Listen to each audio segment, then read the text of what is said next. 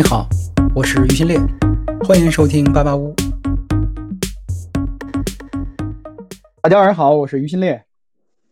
好，大家好，我是李大锤。大家好，我是小康。大家好，我是小道叔叔，上线了。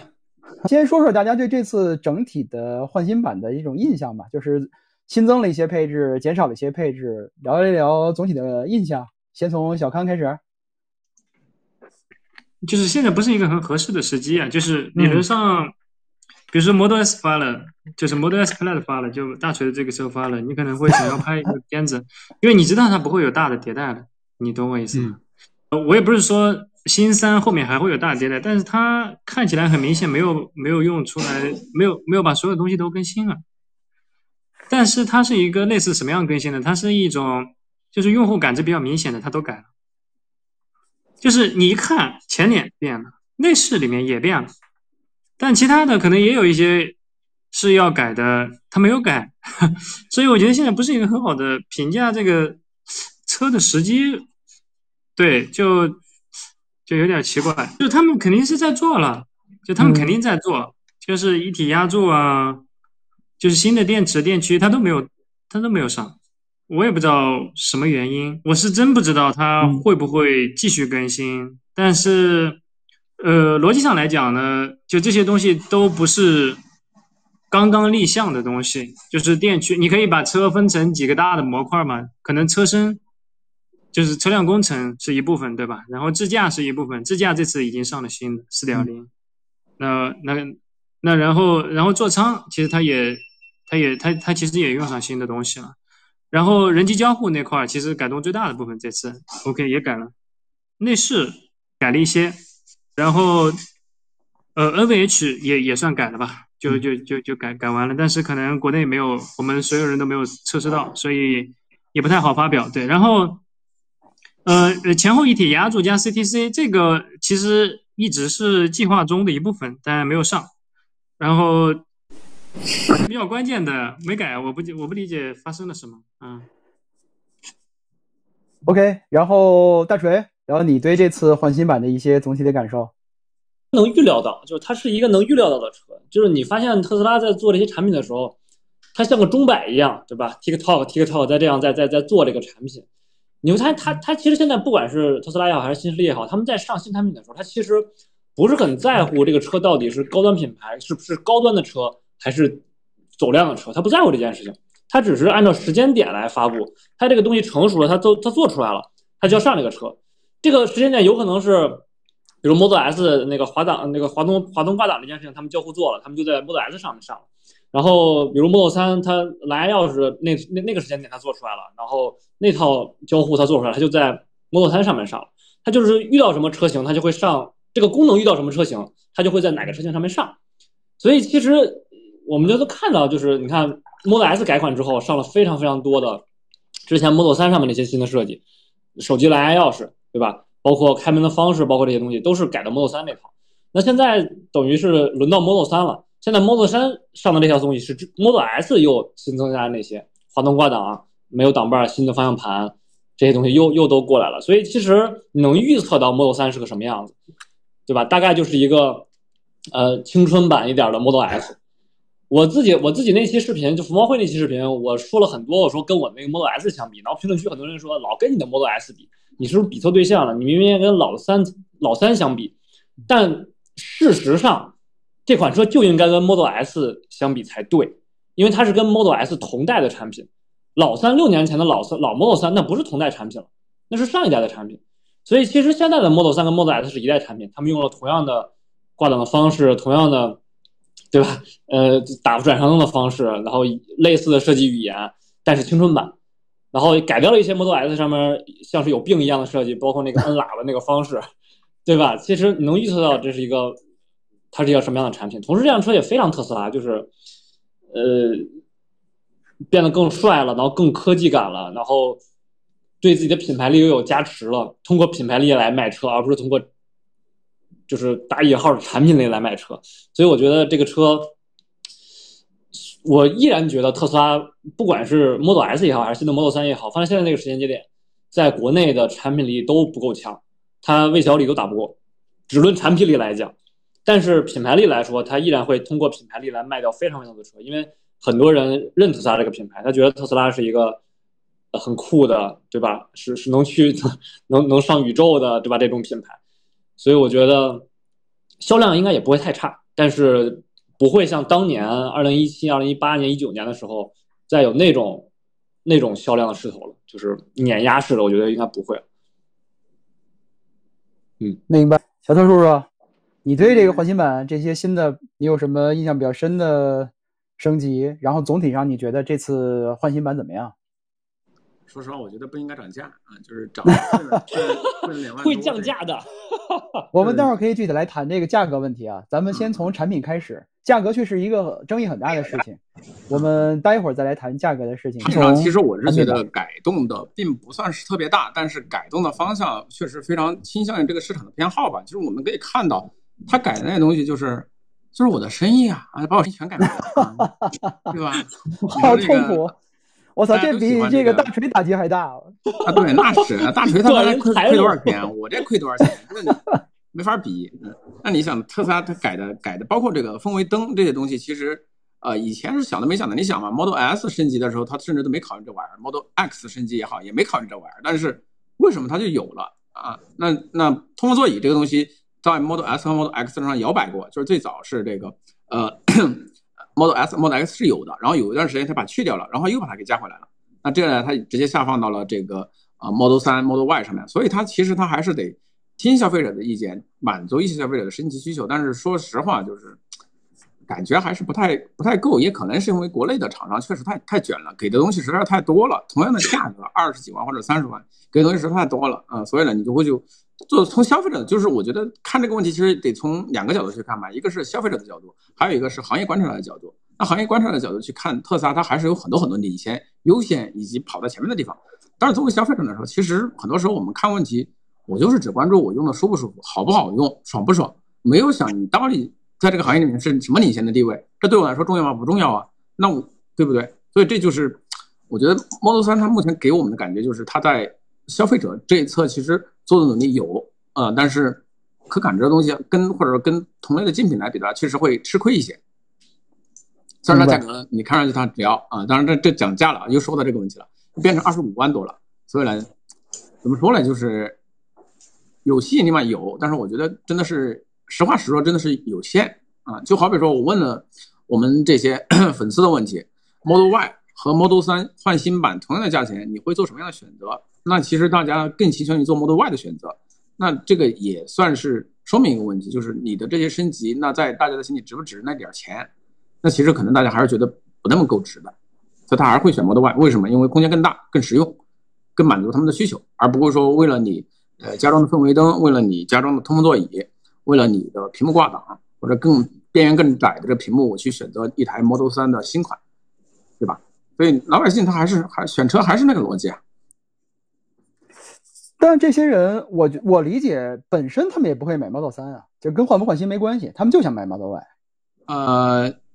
但其实我呃还是有很多人会会去摇摆，比如说他那老百姓买车的逻辑，他到底是先想好买自己买什么车型，还是说先确认一个价格，然后再去看这个价格里面有哪些选择？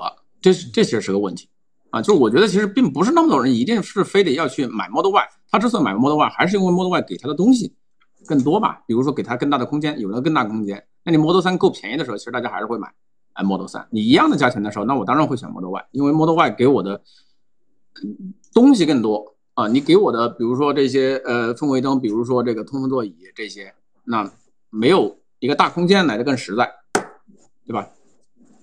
对，咱既然谈到价格了，可以就就就随便聊啊。我觉得这个包括 Model 3换新版涨价，让大家愿意选 Model Y 也是一个次考虑原因之一啊。要不然它接下来靠什么交付啊？对，这就是特斯拉一个我经常玩乱的一个套路，但是妈又有效。你像大锤又被割了二十万嘛，这个事情就已经已经是历史的重演了，对吧？以前已经已经 Model X 已经就是以前还有个借口是关税嘛，对不对？这次是直接的降，上次是这个这个大的幅度降价是因为这个关税的原因，就当时贸易战这个问题嘛。那这一次它就是赤裸裸的降价，但这个这个套路又非常有效，所以我们也。我我自己也是觉得，这是不是又是一次套路，把价格先搞上来，然后到时候真的时候，哎，卖的时候，哎，价格又下去了啊。但是，这么说会不会受到预示函啊？我靠！我是这样理解啊，我觉得它这价格其实呃有很多方面的因素考虑。首先，我们先确定一下，这个是很多人说是预售价，我我不太确定这是一个预售价的概念。特斯拉本身也没有明确说，而且确实在官网的选购价格上直接是这个价格二十五万九千九，比如说没有一个预售的概念，不会说它是一个假设的价格，然后会有一个正式发布的价格。我觉得这个是我认为是不存在的，这个就是目前它正式的发售价格起售价。另外呢，我觉得这个价格呢，不仅仅是考虑了它本身产品的这个市场的影响力、定位、价位，还考虑的包括跟 Model Y 的整个换新的策略、整个中国市场或者其他市场整个销量的这个产品之间的定位关系。就像刚才你说的，它现在如果不按照现在的价格，就是原价，对吧？跟之前的旧款 Model 3一样的价格，那你现在，我觉得接下来一个月中国卖不出去什么车啊？他要考虑不能卖。我 Model Y，你是觉得觉得就是 Model Y 的需求还是被会被吸引过来一部分，是吧？对，会会是会很大影响。而且 Model 3又交付不了太多车，它首先会供很多车到欧洲，然后中国的产能爬坡也会有一定的时间。接下来至少咱不说长了吧，它最快十月份开始在中国能够交付换新版的 Model 3。那整个九月它的交付靠什么呢？嗯，老款的 Model 3和现款的 Model Y，对吧？只能靠这两款车。嗯。那我觉得支撑，如果是换新版的 Model 3跟老款的 Model Y 是同价的话，Model Y 会受很大的影响。嗯，就是你刚才也谈到了，减两万多块钱吗？对，就是现在为什么 Model Y 有很大吸引力，是因为跟换新版比出来的。嗯，他觉得心里有一个价位的落差，他会觉得 Model Y 很值。那接下来以后 Model Y 也要换新啊，那以后怎么办？对吧？这个我觉得他这个确实。我觉得这次特斯拉很值得观察一点，整体来说，就是作为一个这种领先的品牌，它如何在最重要的车系上去更新换代。我觉得之前包括像理想也好像未来也好，做这样的事情，小鹏也好，其实都经历过很多的风波。这次特斯拉的策略是什么？对吧？它因为它本身单款的又是爆款，它受影响会更大。它就这是三和 Y 为主力车型，不论是在中国市场还是全球其他市场。我觉得这个三如何去更新，如何去定价，如何去变更它的价格，是非常值得去观察的。而且我们也知道，特斯拉是个疯子，对吧？他不会这个固守说现在宣这价格，以后有什么价格，只要不行，他就可以降价。他一方面他敢降，另一方面他有资格降，他能够把成本控制得很好。包括这次功能配置吧，其实成本也不会很高。而且之前也谈到了，他每年都会在逐渐降低 Model 3、Model Y 这个平台的成本嘛。降低是很高的，所以它依然会保持一定的毛利，虽然可能已经落后于理想这样的产品，这个这个品牌了，但是它依然很很不错的毛利。我觉得这是它以后能够敢去打价格战的原因。那它这次就先试试，定定一个高价，你看看中国市场对这个品牌的溢价、品牌影响力，它这个情感价值究竟有没有用？如果有用的话，那 OK，我就赚这个钱，我能支持保保继续保持我的这个进攻性。如果不行的话，那大家一块儿打价格战呗。还有它是有退路的，我觉得这个价格它是不仅仅是关于这款产品，它是整个关于这个产品换代，包括其他车型，包括市场的这个呃竞争的环境考虑。关于价格，大家聊一聊。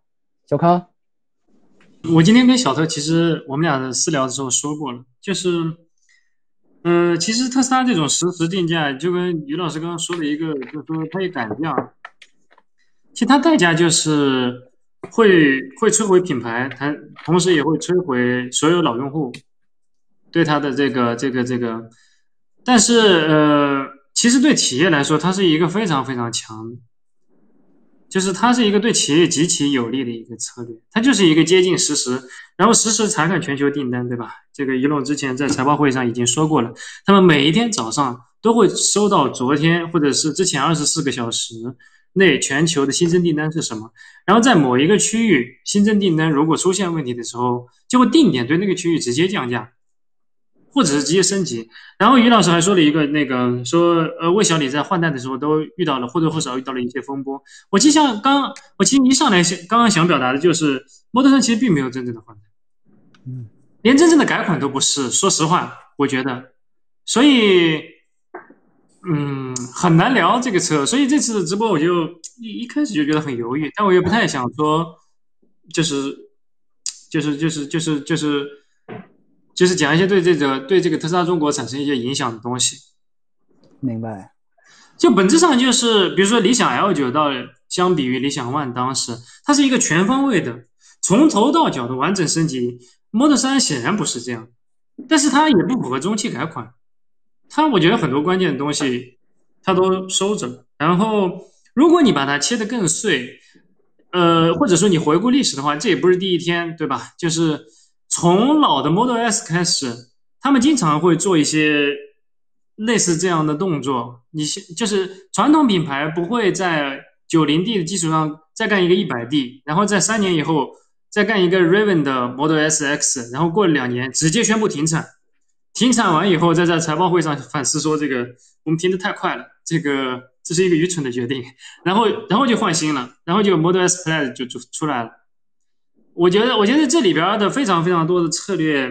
嗯，如果你一定要给它归纳的话，但也不十分准确。你一定要给它归纳的话，它确实是把把所有硬件的迭代全部都融到这种软件的流程里面。我举个例子啊，就是我们假假定一个中期改款嘛，中期改款可能是三十六个月的准备时间，就新车上市以后，你开始立项做过中期改款，三十六个月里面，比如说你的悬架需要足够长的时间去做它，可能需要二十四个月或者更久。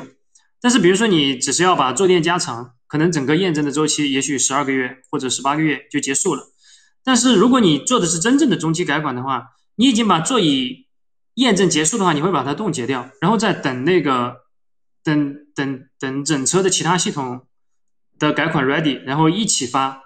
但这个不是特斯拉，就大锤其实前面也也已经说了一部分，就你看你看这个 Model 三之后到 Model S，它发了一部分的更新，然后 Model S 再到。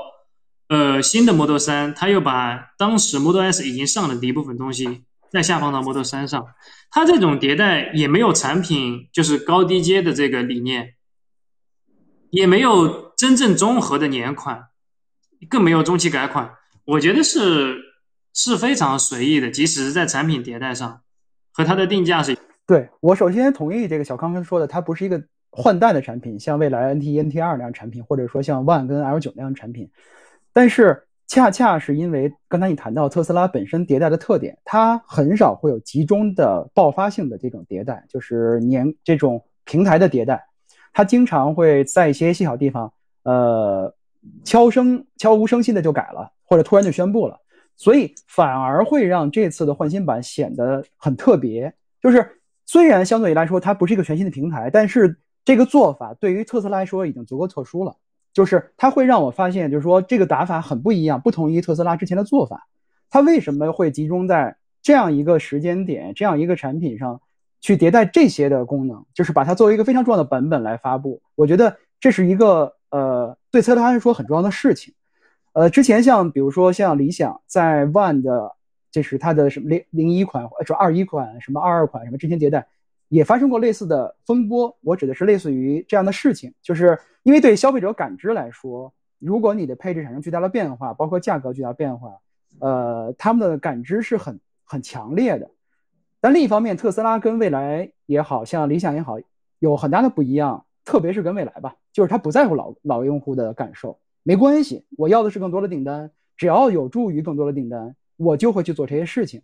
你们买过的车，在对是不是很抱怨？是不是用户体验不好？他不 care，只要我的产品足够好，价格足够低，永远有人有人会买，我企业永远会有成长，因为他追求的是所谓的加速，向新那个这个这个向新能源、可持续能源方面去改进嘛，转变嘛，他不在乎你的用户心情是不是高兴，你是不是 joyful lifestyle，或者你是不是一个幸福的家，这都不是他在乎的，他就是要更多的卖车。我觉得这个是他主导的这整个的产品策略，这个市场策略的一个方向，就是不重要，老中老用户不重要，我能更多卖车就可以。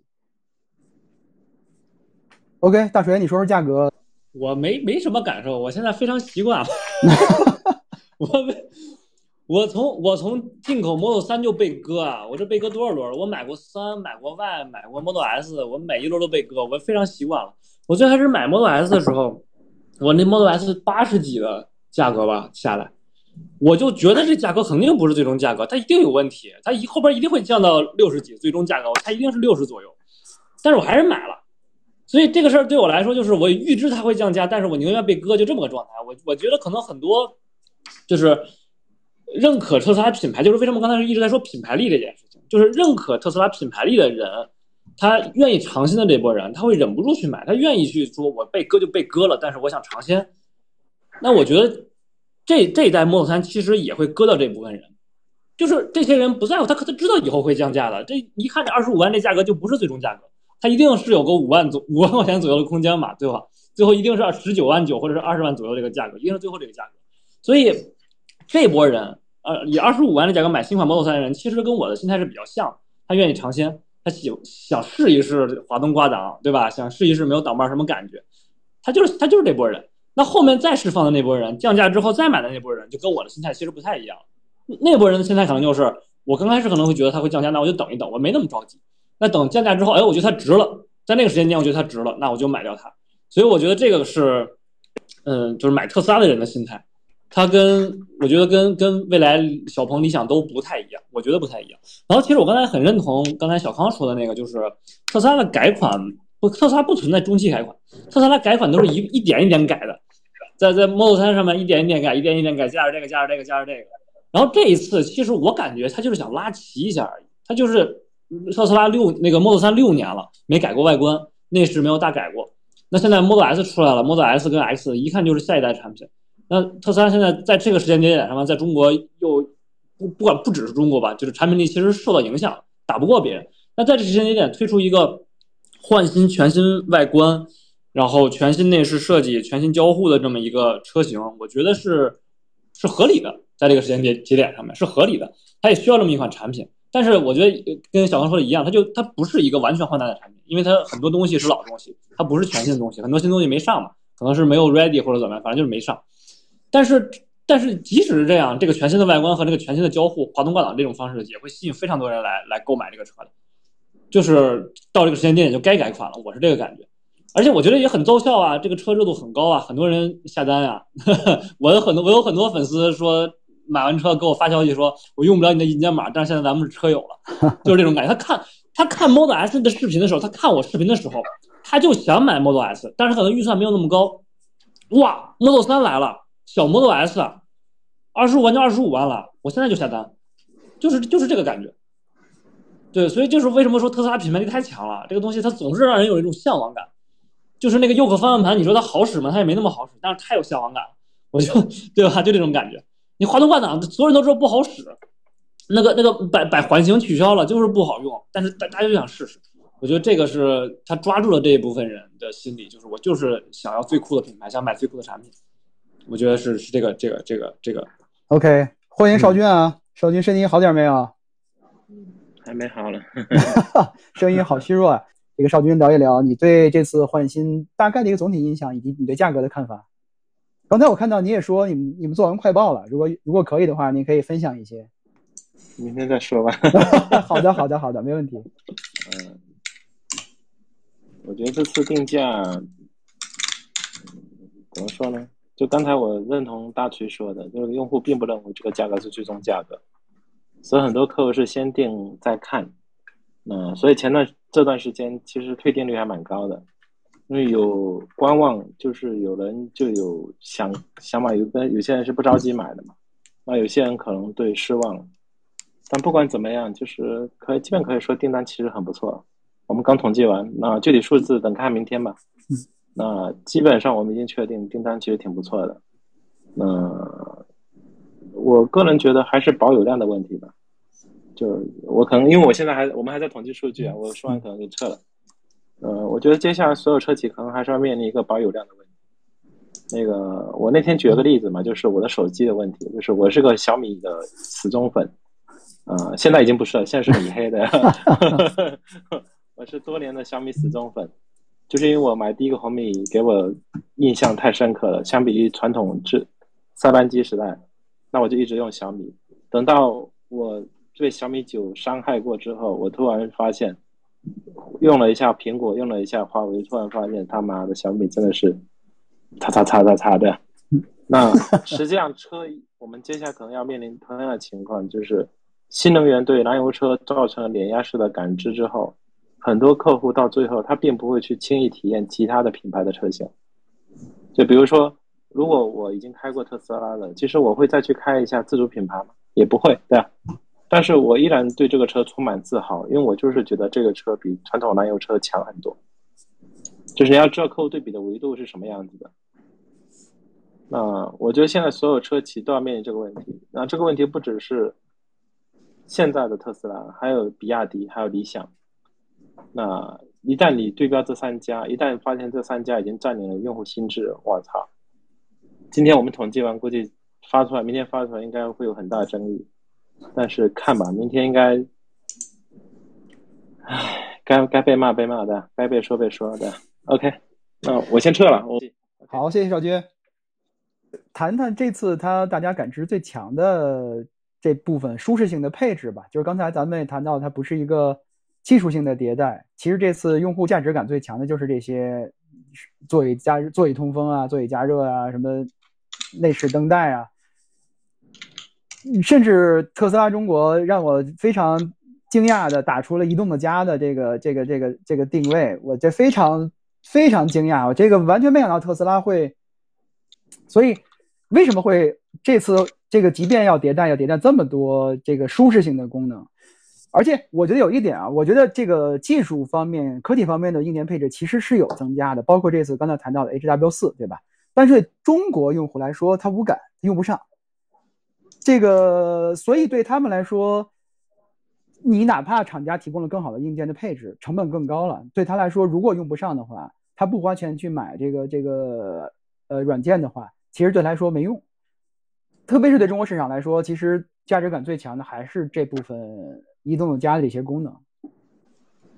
我我先说吧，我老我老三的用户小特应该也非常熟悉这个东西。他改啥了？他改。他不就加了个座椅通风吗？嗯，说白了不就加了个座椅通风吗？嗯，对吧？不就这么个玩意儿吗？小特那改一个也是吗？我今天还看了一下这个新加的座椅通风，其实它是一个塑料风机，然后那个风机的位置是放在座椅的侧面的，呃，比较的比较的奇怪，就是风机在在好像在座椅的侧，它就是就是目前看起来效果应该是不是特别强，至少我看到效果。当然，供应商考虑要把那个椅子寄给我，我他妈要三千五百块，太贵了，不要。一个座椅总成嘛？对，就是我真是觉得这个东西它没改啥。说实话，舒适性配置你说改啥了？就是，嗯，我我简单概括一下啊：座椅座椅通风、前后座椅加热、后排双层隔音玻璃、音响的升级、后排的八寸的屏幕，然后号称啊弹簧减震器有升级，然后包括内饰这些材质还有灯带，舒适性配置主要是更新了这些。对，我觉得还可以，还可以。就对于特斯拉来说。是是是，但是你我我说实话，就是老三的用户吐槽的是什么？吐槽是没通风。我自己开了一年多了三吧，得两年的一年多的三，我这个是确实是一个感知很强的事情，就是它出汗嘛，夏天的时候，然后你也干不了，就一直在那热。然后当时我还是个黑内饰，然后到夏天一看那个座椅烫的跟什么一样，然后温度就永远降不下来，直到你开到目的地，你的靠背儿还是热的。就根本就没用，所以座椅通风一定是个好事儿，当然是个好事儿。我这个 Model S 也是这次加了凉爽嘛，它就不叫座椅通风，叫凉爽，就那个功能也还不错。讲道理，特斯拉那个座椅通风还不错，呃，比很多国内的品牌的座椅通风做的还要好。说实话，就是 Model S 的那个座椅通风，它是管用的。很多国产的品牌的座椅通风不管用，呃要不就只有屁股垫儿有，要不就是风很小，没有没有感知。它是它是管它是管用的，至少。那 Model 3这个配置，我觉得这我为什么我说这是唯一一个，就是我觉得这是最感知最强的配置。剩下的说实话，呃，环抱灯带，我的妈呀，这是什么东西呀？什么有什么用啊？这玩意儿，说实话有什么用啊？而且讲道理，Model S 没上，Model 3上了，我我也我虽然很羡慕啊，但是我不觉得这是一个什么决定性的因素。而且那个灯带，讲道理，我自己觉得加的特别不特斯拉。不好看，真是那个审美，我觉得真是有一点问题。说实话，不好看。那理想不是吐槽过这个吗？就是这个光源必须得做隐藏的。对，要做做隐藏光源啊！你把它拿出来就不高级。而且说实话，那个东西去掉以后，对整个的内饰的设计没有任何的影响。那就就不应该有，感觉就是后临时加上去的感觉。没关系，你可以把它关了。对，就应该关掉它，就应该关掉它。那个，你看我我那个我自己很很喜欢 Model S 那套内饰，就是简约，然后有科技感。其实 Model 3那套内饰如果没有那个氛围灯，我也很喜欢，就很很很很漂亮。其实没必要加那个氛围灯。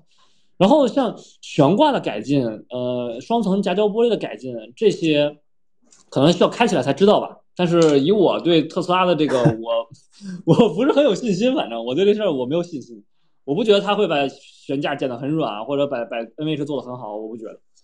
它可能还是不是很好，只不过可能就是大家不用戴降噪耳机了，可能就是 可能会好那么一点吧。双层夹胶这件事，之前三实在太差了，可能它三太差。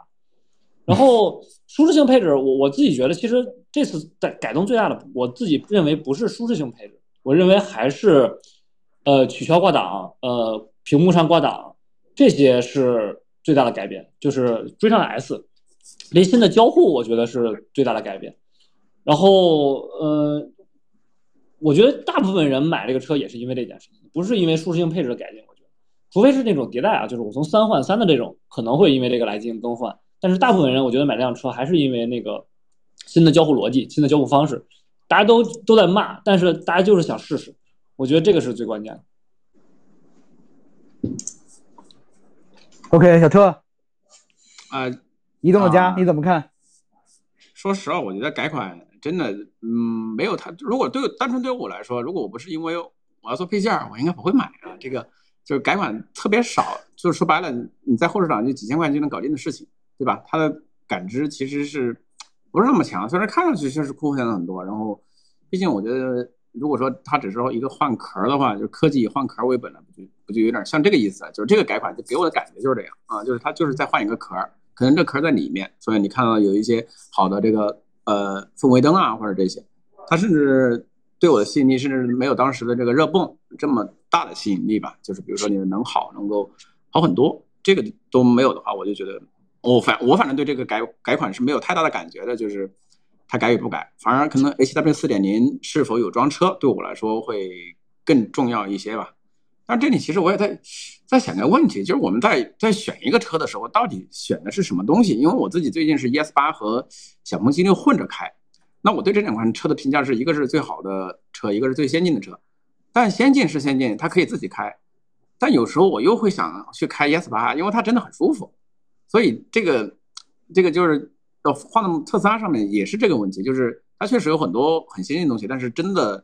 开起来不是那么让我让我舒服吧？就是自己开确实很好开，但是它又吵，这就就很纠结。这个车目前市面上反正也没有说把所有的点都能够加起来的一台车给我选，所以要么就是多买起来，要么就是 忍忍啊，大概就是这样吧。你像我今天我又想开 ES 八，但我开 ES 八的时候，我又我又得很认真的开 ES 八，你懂这个意思吧？嗯，啊，就很认真，你得自己自己盯着啊。那开小鹏那就真不用那么认真啊。那开特斯拉就是。哎，这个这个吵的真的是吵得头晕啊！就特别如果说我要跑个杭州，就就真的就就觉得吵的吵的没没法忍受，就会就会到这样子。呃，以前没有这么这么强的感知，反正年纪大了可能会对需求上会有一些变化。那这次改款啊，除非我自己开到它，能够感受到它的 N H 有很大的提升，那可能对我来说会呃吸引力比较大吧。如果说在 NVH 上没有他们说的那么大的提升的变化，那我的感知可能会比较弱。我对外观或者对内饰，或者说对通风座椅，没有那么没有那么强的感觉。除非它能够从舒适性上根本的去解决我以前的痛点吧。就是我对特斯拉不满意的就是舒适性。那如果说你的改款没有在这个舒适性上面去做很大的改进或者做很大的提升，那对我来说，那你要么就是硬科技直接上来，就是自动辅助驾驶直接有质的改变。或者是说你的续航能力有一个质的提升，或者是说要么你的性能有个质质的提升，那 OK 我可以接受。否则你只是动啊这三小件儿，对我来说就是三小件儿嘛。那其实我我的感觉是没有那么强的吸引力，它跟以前的对我来说吸引力是差不多的。它很适合很多人作为第一台车的选择啊，但是对于我这样子家里已经很很很很多人的，其实我就觉得它可能不太适合。小特就需要给自己 ES 八配个司机。哎，有道理啊，但但我喜欢自己一个人嗨，假想吧，假想吧。啊，那为什么你不能指望一下这个未来的 NAD 能够能够涨，这走点给点力啊？是不是？我是期待他们 NAD 能够能够给力一点的。就现在 ES 八确实，我觉得平时用起来很舒服，确实很舒服一台车。啊，就刚刚说的那个通风座椅，我靠，那是爽太多了啊。这个吸的跟之前吹的，你觉得体验差别大吗？呃，其实吸和吹本质上来说，呃，就是消费者其实感知很弱的。比如你想全是用的吹的，但是很多车主其实不知道它是吹的还是吸的，就知道它没用，对吧？那特斯拉以前也是用的吸的，就以前的 SX，大家也没觉得它有用，而且还特别吵，所以吸的和吹的，嗯，区别不大，主要是看你屁股收货，你屁股坐上去能不能瞬间感受到凉了。那 ES 八是可以做到的，而且 ES 八是可以做到你的驾驶环境非常安静的时候，你依然听不到特别明显的风机噪音的。那你特斯拉的那玩意儿风机噪音，呃，新款的我还没真没试过，老款的其实风风机噪音挺大的。嗯，现在还行，讲到还不错了啊。ES 八真的很安静，很安静，而且风力奇大。如果说你把那个出风口往你的屁股那里调一下，你就感觉到冰镇的效果，就真的是冰镇的效果。它把冷空气全给吸进去了，特别特别强。就是它的通风座椅，就是一屁股的感觉就能感受到。其他的你开了半天，我开了还是没开了？我开了几档，你还得犹豫一下。但未来那个东西你是不用犹豫的，你开了你屁股马上就能感受到。可以可以，吹的太过了，吹成小魏叔叔了。小康，这个移动的家产品经理有什么想聊的吗？我觉得移动家，首先，我觉得，我觉得大家就是就是就是，哎呀，我不知道会不会被歧视，就是 就是就是陶林下面的团队其实是比较自由的，嗯然后不同部门之间也会有非常剧烈的分歧的。但是你的空间又特别大，你做事的空间是巨大的，所以就会有你看起来有时候是很很冲突的。有的有的时候突然某一个号发一个片子，这当然都是特斯拉的啊，可能是特斯拉客户支持，或者是特斯拉的招聘，或者是特斯拉的什么什么什么团队发出来的不同的片子。有的你觉得我操怎么做的非常牛逼，但有的你觉得哎怎么会这样？就就是这种，有时候微信公众号推文你也能经常看到。移动家这个，我认为就是，就那个团队又来了，就这样而已。就是他，他绝对不是一个，比如说深思熟虑过了、讨论过了，我们要对公司层面，我们要对理想发起进攻。我觉得，我觉得这个过程绝对没有发生在内部。嗯，对，这这是第一个。然后第二个，特殊说那个科技换壳为本，我想了一下，就是这个其实和我们前面聊的是完全对得上的，就是。他这次改的还是相对来说偏感知感知比较强的东西多一些，比如说外观，比如说内饰，你一看你就发现发生就立马就变了。对，然后我自己最感兴趣的和大锤其实一样的，就是我认为交互还是最重要的一个更新，是因为我觉得交互比 FSD 还是还还要重要。坦白说，因为 FSD 进来以后，你和你和机器其实不会不太产生交互的，是它在运行。但交互是有一个人学的过程的，只要它是一个新的交互啊，只要是一个新的交互，是是一个无论你是一个科技博主，你是一个汽车博主，你是一个非常普通的驾驶员，你都要发生这个学习的过程。我觉得这是非常重要的，而且我觉得比较呃新奇的，或者让我产生兴趣去研究这个事情的，也是呃你会发现，甚至在大锤买车之前，或者是我们这些人在试到 Model S 之前。已经是全网铺天盖地的在喷这个，为什么要把换挡的档杆取消变成滑屏？这个当然是一个问题了，但是核心就是为什么特斯拉会敢这么干？就它它逻辑上来说，如果是一个倒退的东西，就是就首先领头羊，任何一个行业的领头羊，无论是消费电子的，无论是苹果还是特斯拉，你都要有勇气去做新的交互，就。或者说，就是更更招骂一点，就是你你得有勇气去教育用户适应一个你自己认知里面可能是更好的东西，或者是更差的。然后你承担的风险就是真正保守型的用户会直接把你 pass，会觉得你你你这样的品牌它带来的更高的风险。然后我我我为什么对这个交互就是一直以来就都非常感兴趣，就是因为我确实注意到非常多的那些。实际上你是被特斯拉教教育过的，就比如说有非常多的 Model 3的博主，Model 3车主，就这样的博主，当他们就看到那个换挡杆移除以后，是非常强烈的反对的。那那那其实我我当然没有开过了，当时，那我也就是你你可能是一个相对中立的中立的立场，但是你当时呃有就是产生非常浓厚的兴趣对交互，我觉得这是。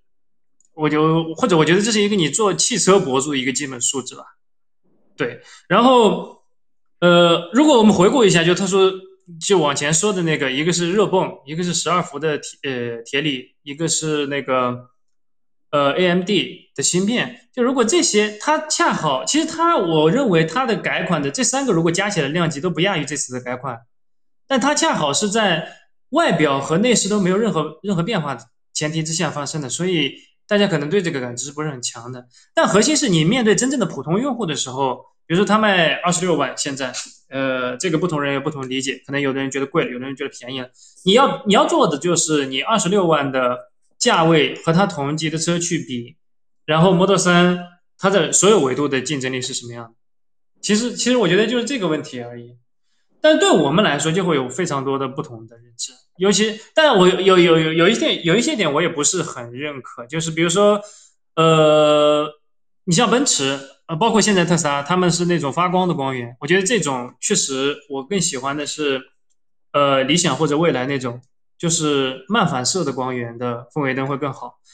但是它应该也不是，呃，适应中国消费者。我觉得这也很诡异，这个结论。因为 Cybertruck 现在也有那个 那个光带，只能说这是 Friends 的选择。但是 Friends 他可能觉得这样 OK，但我也觉得有点有点奇怪就是了。这次的那个，然后很很意外的，我不知道，我我一并说完嘛，大家一起聊嘛。可能可能可能乱了一点节奏上，就是没事，一个是一个是后排屏，嗯。就是你要想特斯拉这么一个抠门的公司，呃，对，就是他在就是怎么把这个 BOM 怎么去分配的时候，如此苛刻的一个公司，他给了一个后排屏，就他们可能觉得特别好用，我不理解这个事情啊，就是呃，我我基本上对这个后排屏没有过任何正正面的评价，但是我们正好有一个投资人，他他说他他的司机开 Model S，他坐后排。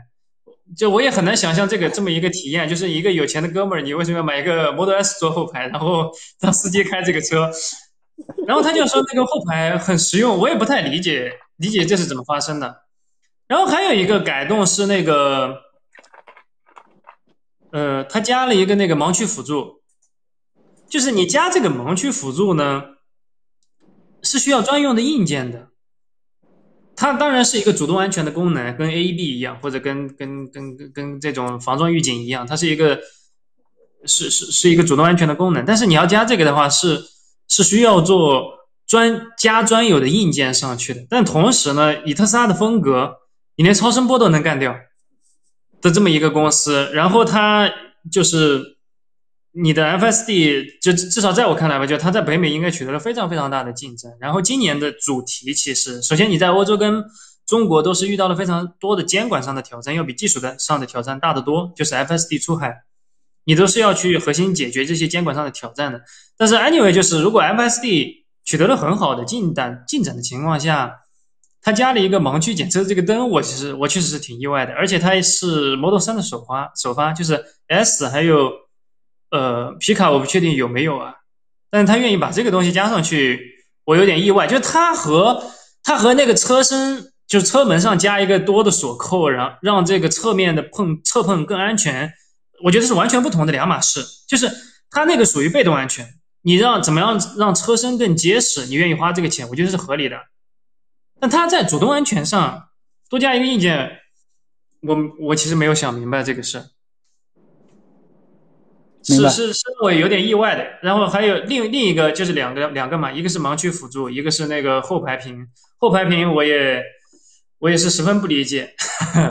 就像就像就像就像就像多说一点的话，就像就像曹老师其实一直非常坚持副驾屏，就他甚至觉得不加副驾屏的这个这个企业是异端 哈，就是这个行业的终局一定是就是就是一个双联屏，只不过这个双联屏是主驾跟副驾。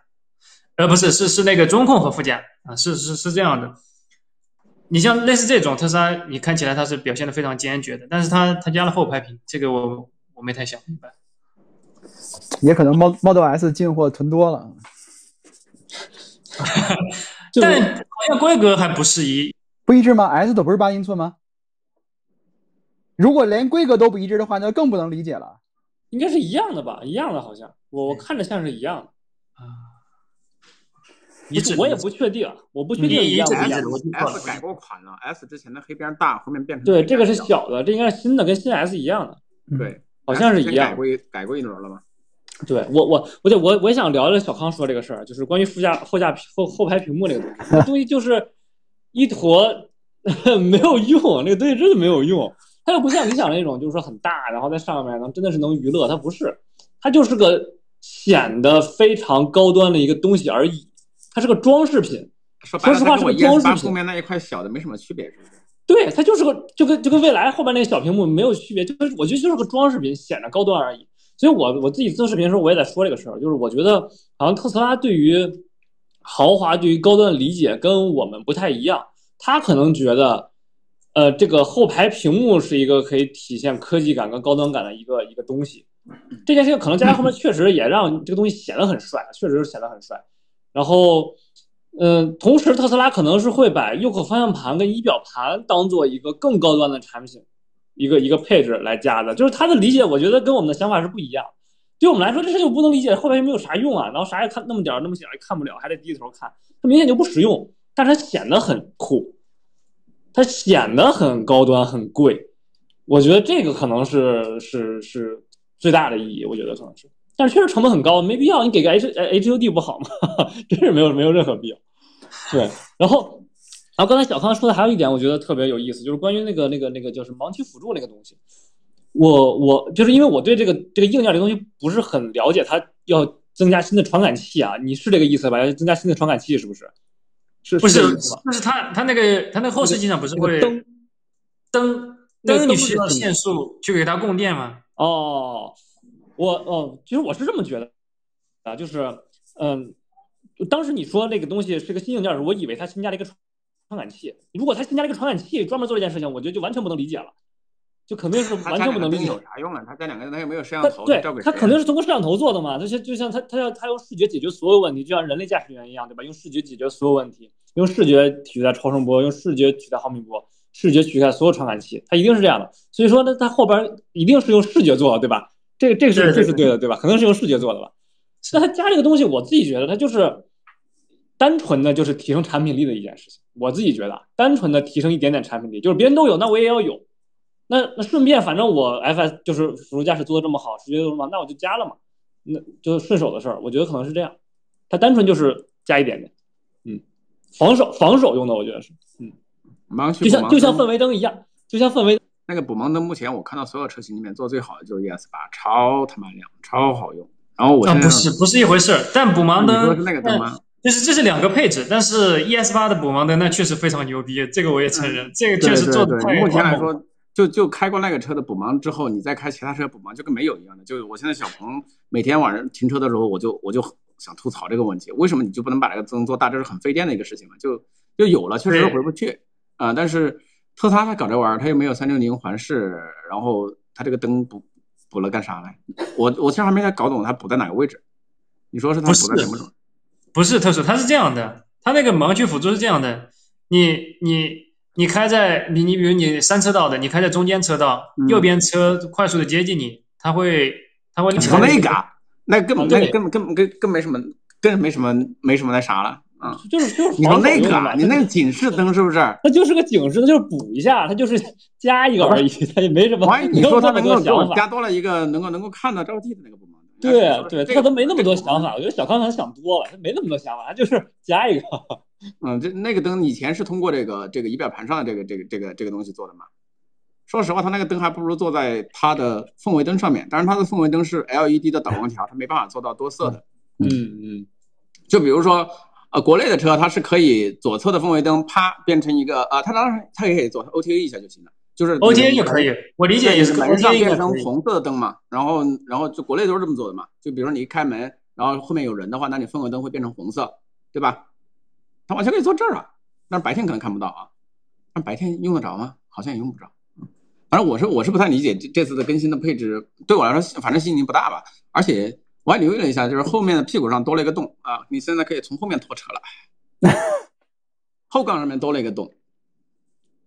多了一个一个嗯一个一个，你现在以前你拖车只能从前面拖，你现在拖车可以从后面拖了。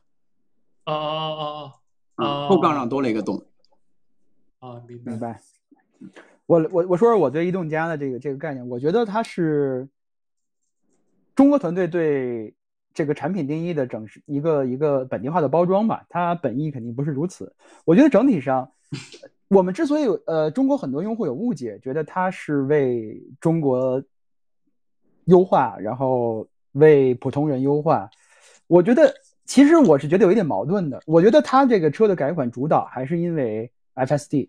不论是它的拨杆、挡杆，还是它的这个 整个 HW 四的这种更新，包括舒适性配置，都是为了来适配 FSD。就是它一定是坚信它能够实现 FSD 的，不论是北美还是欧洲还是中国，这是它的终极目标。它的产品是要适配它的功能的。那到时候这辆车是一辆乘坐时长高于驾控的一辆车，一个产品，就是它的舒适性一定要提高的。你当你不去讲谈谈它的操控，不去谈它的加速的时候，当你更长的时长要用 FSD 的时候，那这辆车的舒适性一定要提高。我觉得它主要是舒适性是为了来适配 FSD 的，包括它的交互，它的这一切东西，核心就是 F FSD。但中国用户，我觉得中国市场很容易忽视这点，是因为我们没有感受，没有用不到这个东西，包括对整次这次硬件的这些。嗯，变化和提升吧，其实也没有什么，没有什么感知。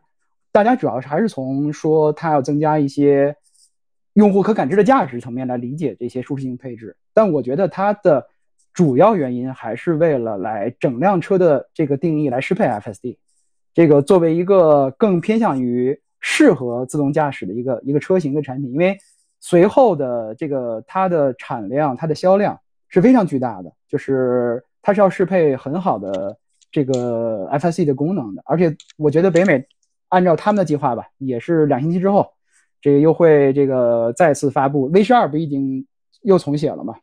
我觉得他们是非常自信，FSD 很快是可以交付的，至少在北美地区，这个产品不论 S、X，现在包括三和以后的 Y，我觉得是面向这个 FSD 来做改动的。但是当然，这个从另外一层面来说，我觉得它增加这些配置，呃，也是因为这个 FSD 其实很长时间内一直在跳票，大家对特斯拉的产品力没有感知，所以相反，就是为什么大家对它这个所谓舒适性功能反应会这么强烈吧，会感知这么明显，不论是吐槽它的，还是说愿意为它买单的，就是因为特斯拉不再是一个。至少在现在很多人的理解上来，不再是一个绝对的技术领导者。六年前，这个 Model 3去量产的时候，它是定义了一个面向主流大众市场的一个智能电动汽车的一个产品架构的技术标准。这车就得这么造，之前没人会造这样的车。他决定了这个车，大家都得照这个来做。所有人买这个都是为了，因为它是最先进的。他挺了六年，我觉得很多人已经不认为特斯拉代表了技术领先性了，但是。特斯拉的品牌光环，大家是是植入了很多人的用户心智的。不论是因为马斯克的本人，还是因为特斯拉公司的传奇，还是因为呃它在中国或者说在世界其他这种细分市场的遥遥领先的销量，让大家心里对这个特斯拉的品牌是像刚才大锤说的，是有品牌光环在的，愿意为它支付一定的溢价。因为这个我想要一辆特斯拉，所以当它有一些新款、有一些变化的时候，就愿意花钱去买。我觉得整体。对我来说，移动家是在中国被误解的一个。那其实这里这里的问题是在于，如果说特斯拉现在是要是就是把问题反过来，就是那如果说特斯拉是针对中国市场去做的一个硬核，那中国如果你你觉得它不是硬核，那如果那它要做硬核，那什么叫硬核？它做啥叫硬核？就特斯拉改什么东西，它或者提升什么东西，它叫做硬核。我意思是，特斯拉 Model 三、Model Y 也好。它都是一款全球车型，它肯定不会为中国去专门做。对，那如果说万一它呃，就是说它现在需要做，你这个问题其实我记得呃，特斯拉在中国的工厂里面是做了一个呃研发中心的吧，对吧？有一栋单独的一栋一栋楼，一栋挺大的楼。那这栋楼里面人他们在做啥？他们要做什么？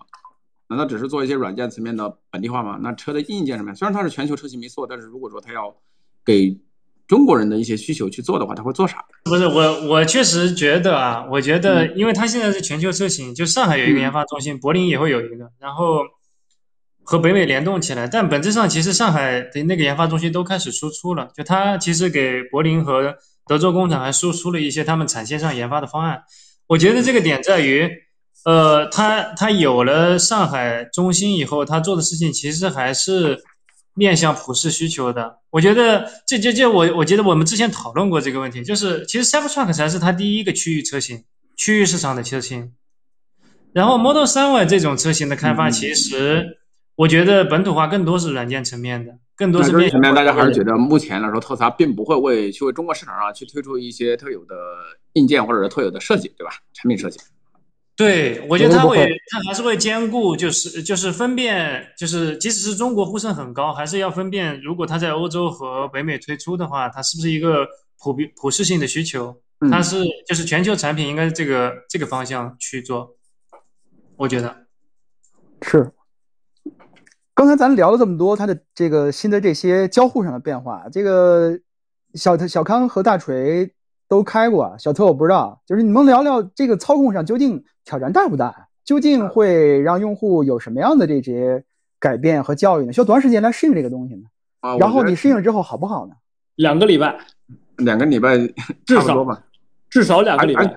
而且这里面有有很多，其实它是就是跟我们的直接是反的，就比如说它那个挂档，它非得是往上推，它是前进；往下是倒档。那我们你操纵那个一般的那种大鸡腿的那种机械机械档杆，或者是哪怕怀档，向下是前进，向上是后退，所以这里会有个反直觉，会会很麻烦。这个这个新的交互就是你需要适应这么几点啊。第一个是那个滑动滑动挂档那个问题，第二个转向灯对，第二个是转向灯、喇叭、呃雨刷、远光灯这些其他的按键，你需要单独适应。这东西跟你以前在那些位置全都不一样。你挂档其实问题不大，这个到时候肯定会有改装件给你把那东西加回去的啊。就是挂档其实其实是最好适应的。我之之前一直以为挂档很难适应，但是其实挂档是最快适应的一个，因为你每一次开车只会用那么几次，你在路上基本上不会用了。但是你在路上，你的你的转向灯、你的雨刷、你的远光灯这些，你会一直在用，然后你会发现自己开车的时候一直在找那些按键。这个要找很久，特别是那个喇叭那个按键，那个都太屎了，那个东西。但是你把方向打了两圈之后，你其实你很懵逼，你就不知道在哪儿，你就你就你就迷惑。最简单的就是用这个呃，就是一般的方向盘的自定义快捷键。当你的方向盘打了一两个圈的时候，其实你要你要看着它，你要去找我我是在左边在右边，还得你得花脑子去想，所以这个确实会很麻烦。这这一点上来说，这是第二个需要适应的点，就是那些按键需要适应。其实右方向盘不需要适应，说实话，右方向盘完全不需要适应。你就当它是个圆就好了。现在有很多异形的什么矩形方向盘一样啊，你就当是个圆就好了。右方向盘不需要适应，但是那个缓行没取消缓行，我就猜这次 Model 3可能也要取消缓行。各位要买 Model 3的朋友们，你啊，你一定要适应一下什么玩意儿？那个取消缓刑真的是非常非常反直觉的一件事情。哎，你的所有人在学已经有了，你的已经有了，你回去看看，应该有了。Model S 没有啊？这不是召回了吗？没有，三召回外召回，Y S 没有啊。我记得也召回了，一样的，一起加的。不，没有，没有，到现在也没有，就是缓刑那个适应，就适应，适应，适应，适应非常久那个东西。所以，所以这个呢，这两两个礼拜能适应下来已经非常非常快了。我我自己很自豪，我能适应下来。我，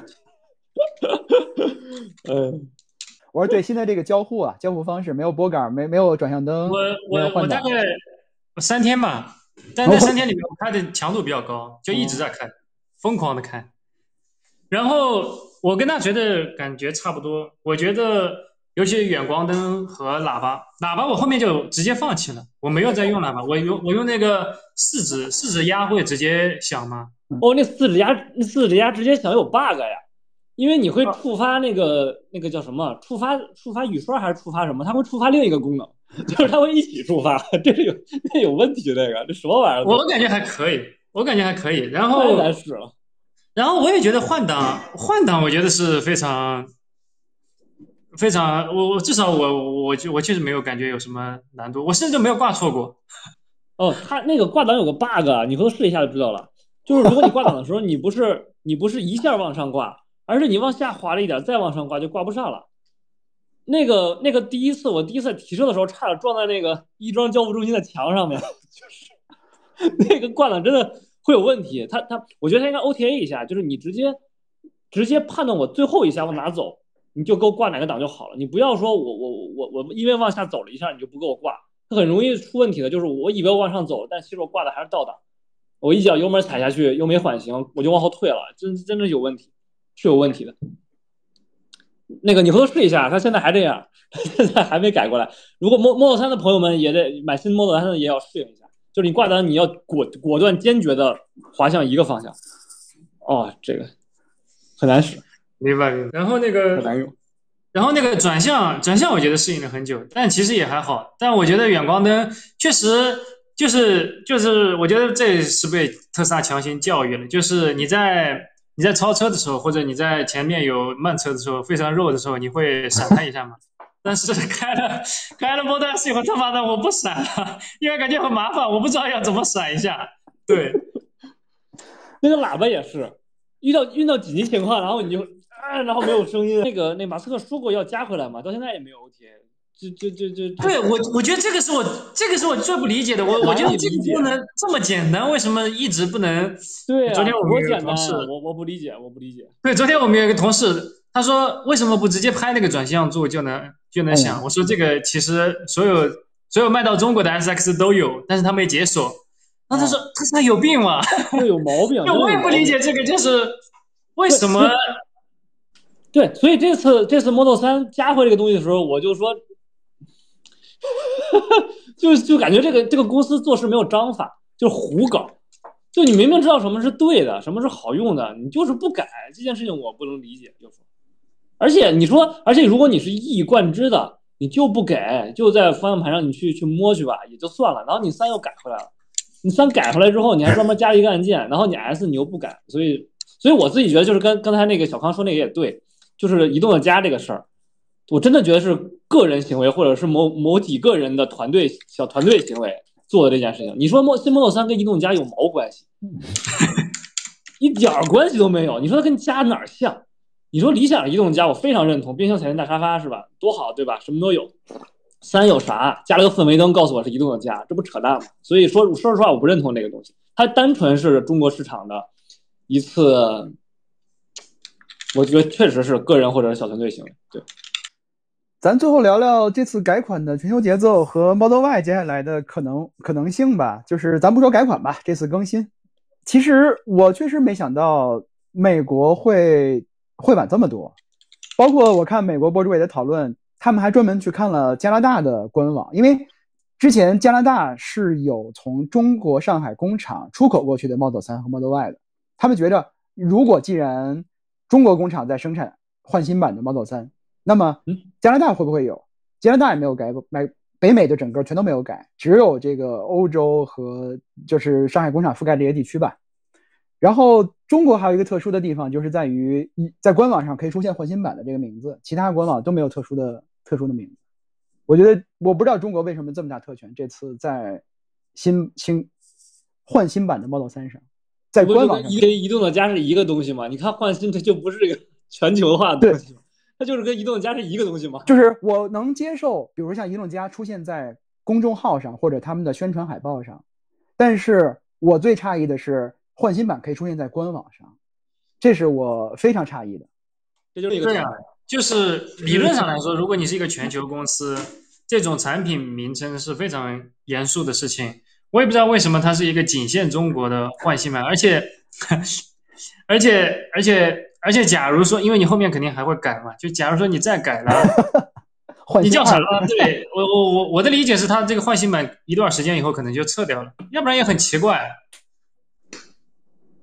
没毛病啊，呃，未来的 ES 八什么的 O 什么 O 六什么的不也一样吗？全新 ES 八，对对，说的是全全新没问题，是统一啊。那未来的全球都这么叫啊？嗯，你特斯拉不是啊？你只在中国这么叫，嗯嗯，就是其他地方都叫 Model 三就是没有任何的这个这个变化。而且，呃，这次美国为什么会拖这么晚呢？我不是特别清楚。虽然是因为上海工厂来主打这个这个产品的生产吧，目前看来，那是因为北北美现在造不了吗？是特斯拉作为一个全球的公司，它在要覆盖全球市场。它要全球同步去发布一改款一款产品，其实是很难的。以特斯拉的这种效率和执行力，它不能够做到，或者说它甚至也不考虑吧，来去做到一个重要的改款、小的迭代，在全球市场的同步的更新，这是让我没想到的。我我觉得，我觉得于老师可能有时候这个事儿想有点过于复杂，可能 就是他可能没那么多背后的问题，就是这个问题你明显就没有答案啊，因为它不合理嘛。它它就是一个，它就是一个，如果你非得想把它正规化，就是想，呃，揣摩出特斯拉一个战略来，它明显就不对，它它它就不不不应该是个战略，因为它不不不正常，它就不应该是这样。所以我猜它可能就是很简单的问题，比如说那边的产能没有消耗掉，或者没没卖完东西，或者工厂没有没有 ready 或者怎么样。所以我我感觉可能就是很简单的原因，就像换新版或者是什么移动家这种，我觉得可能是没有背后那么多的原因去解释这件事情。我觉得，对我的意思不是说它有什么战略，我是说它有很多差异的化的地方、特别的地方让我注意到了，就是我原以为不会出现这些事情。它很奇怪，对对，不论是换新版也好，还是说这个北美的不同步也好，嗯，那接下来大家觉着 Model Y 啥时候换新啊？买新不买旧的那些还是很纠结吧？明明年初吧，明年初吧，估计我猜。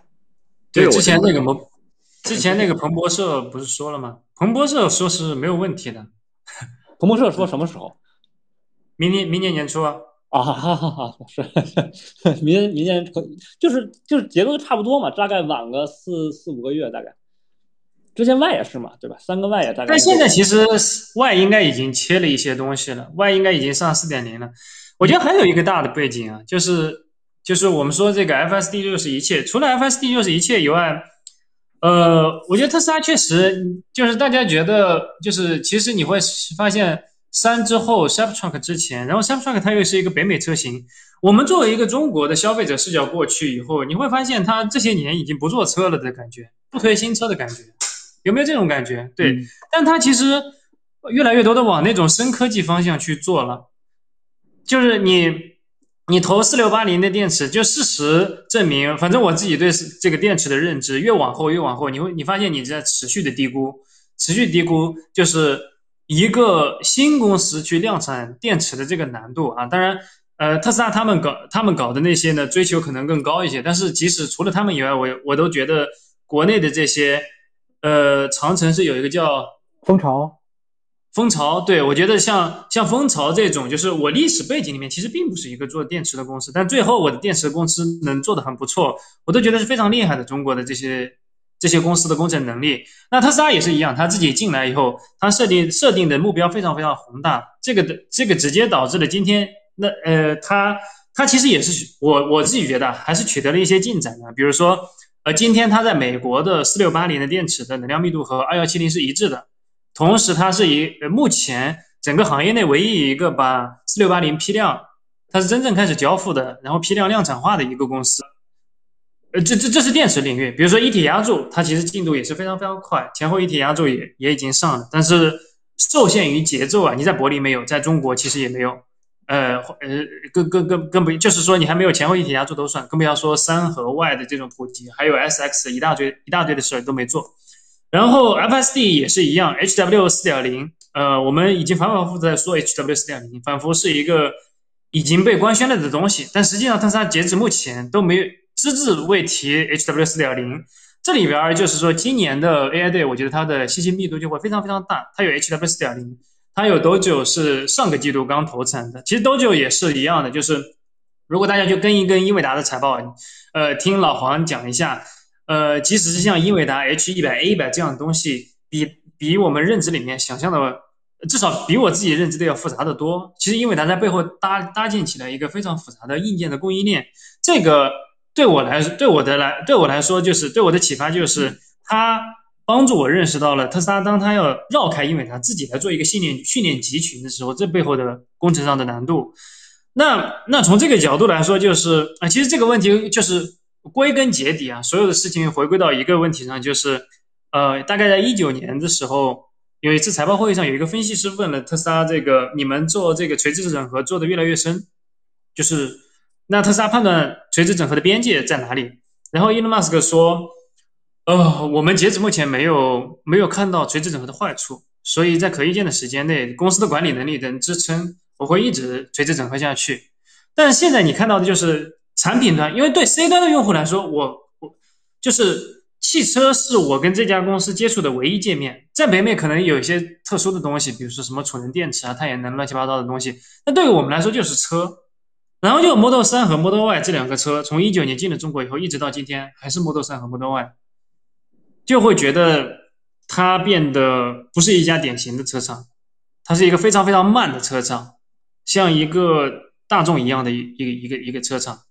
我觉得这里边就是它发力的方向维度非常多，然后落地的难度实际上也比想象的要大得多。比如像 Dojo 跳跳票的非常久，四六八零也有非常非常明显的跳票。本质上是当你试图垂直整合建立起来一个 know how 本身非常非常深的一个领域的能力的时候，要比你预期的更难更复杂。但是你这个能力最终建立起来以后，闭环以后是不是能有多么非常卓越的竞争力？但至少在今天，他没有把这些都汇集起来，把这个能力统一的对外输出嘛，是这样的。包括 FSD 本身也是一样，我认为就特斯拉在过去几年里面推，确实投入了完全不对等的精力在这上面。就 Elon Musk 直播了那个 V 十二之后，呃，我觉得至少在国内的辅助驾驶的工程师这个圈子吧，还是引发了非常非常多的。但这个东西在今天的这个语境下，在中国用户这里跟我有什么关系呢？对，我觉得，我觉得这也是，就是特斯拉，你首先得搞定监管问题，它不是一个技术问题。但我觉得至少可以理解为，至少过去四四年里面，特斯拉一直在发力投入的就是技术。你没有从一九年开始做 FSD 的时候就开始跟中国死磕，不停的软磨硬泡，不停的要谈判怎么样进入中国，是今年才可以才真正的把进入中国和进入欧洲变成一个非常核心的议题来去讨论。所以，所以对于 C C 端消费者而言，对于我中国用户而言，我是不是，比如说你提一个 N O P 加，你可能有一个什么问题，你直接发条微博，可能未来的呃 Follow 就直接来找你了。就这种响应速度上、体验上，确实是有非常大的分歧的。我觉得是是完全不同的体验，完全完全不同的品牌。我我想我想再说补充一下小康这个，就是我就要下了，我以后有个事儿要撤，就是你这这个事儿，我觉得两有两面两面性啊。第一面就是，呃，刚才小康说的这些，不管是 FSD 也好，还是一起十家住生产也好，还是四六八零也好，这件事情其实是在塑造特斯拉的品牌力，就是我一直在说的品牌力。因为中国人，就很多人认知特斯拉服务驾驶最强的，为什么？就是因为那些在朋友圈里面、在抖音上面传的那些 FSD 的那些视频啊，对吧？大家看到哦，原来 FSD 这么这么强，但其实它根本就用不到。但是这件事情会塑造它的品牌力。就包括特斯拉四六八零那些电池，包括赛博创这些，都是图腾一样的东西，让人觉得特斯拉非常的酷，非常性感的一家公司。这件这件事情会吸引大家去关注特斯拉这个品牌，从而去购买这辆车。虽然说这辆车并没有上这些技术，但是他购买的是，呃，一个一个一个愿景，感觉像购买就像就像买越野车一样。我万一我我我要去越野呢？就是大家买特斯拉也是万一我 FSD 了呢，对吧？万一我怎么怎么样了？大家买的是这件事情，他他就是没有上。但是第二面性就是，很多人买完特斯拉以后，特别是深度用户用完特斯拉之后，他会失望。就像我们这些用户，像我跟小特一样，我们会失望。我们失望点在于，我我已经割了三茬 FSD 的韭菜，两茬 FSD 的韭菜了，我还没有用上 FSD。你跟我吹的那些什么四六八零什么什么那些东西，我没有用上。你的 Model S 又买了吗？我没买啊，我傻呀，我就忘了才买。